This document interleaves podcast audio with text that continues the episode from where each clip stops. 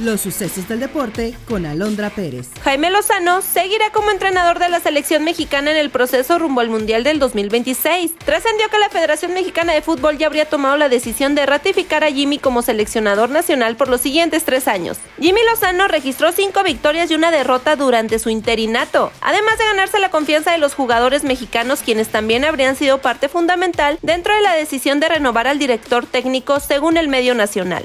Jaime Lozano tendría su primer prueba con selección en la Copa América del 2024 a disputarse en Estados Unidos.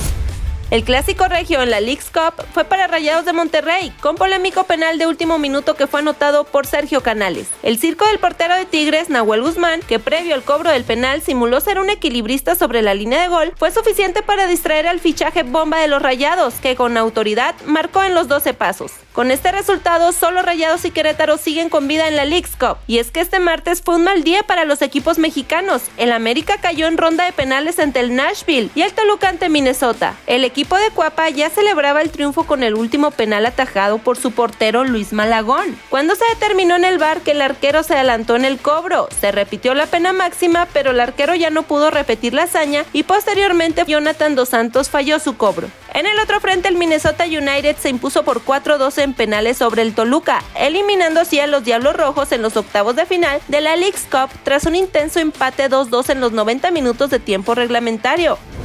Ante una serie de versiones que pronostican la salida de Sergio Checo Pérez, de la escudería Red Bull, el piloto mexicano señaló que está en sus manos permanecer en el equipo de las bebidas energéticas y que está concentrado en sí mismo para lograrlo. De acuerdo al medio digital Racing News 365, Checo Pérez señaló que los pilotos han tenido periodos difíciles. Pese a una serie de resultados adversos, Checo Pérez conserva el subliderato del campeonato con 189 puntos, 40 más que Fernando Alonso de Aston Martin, quien marcha en el tercer lugar.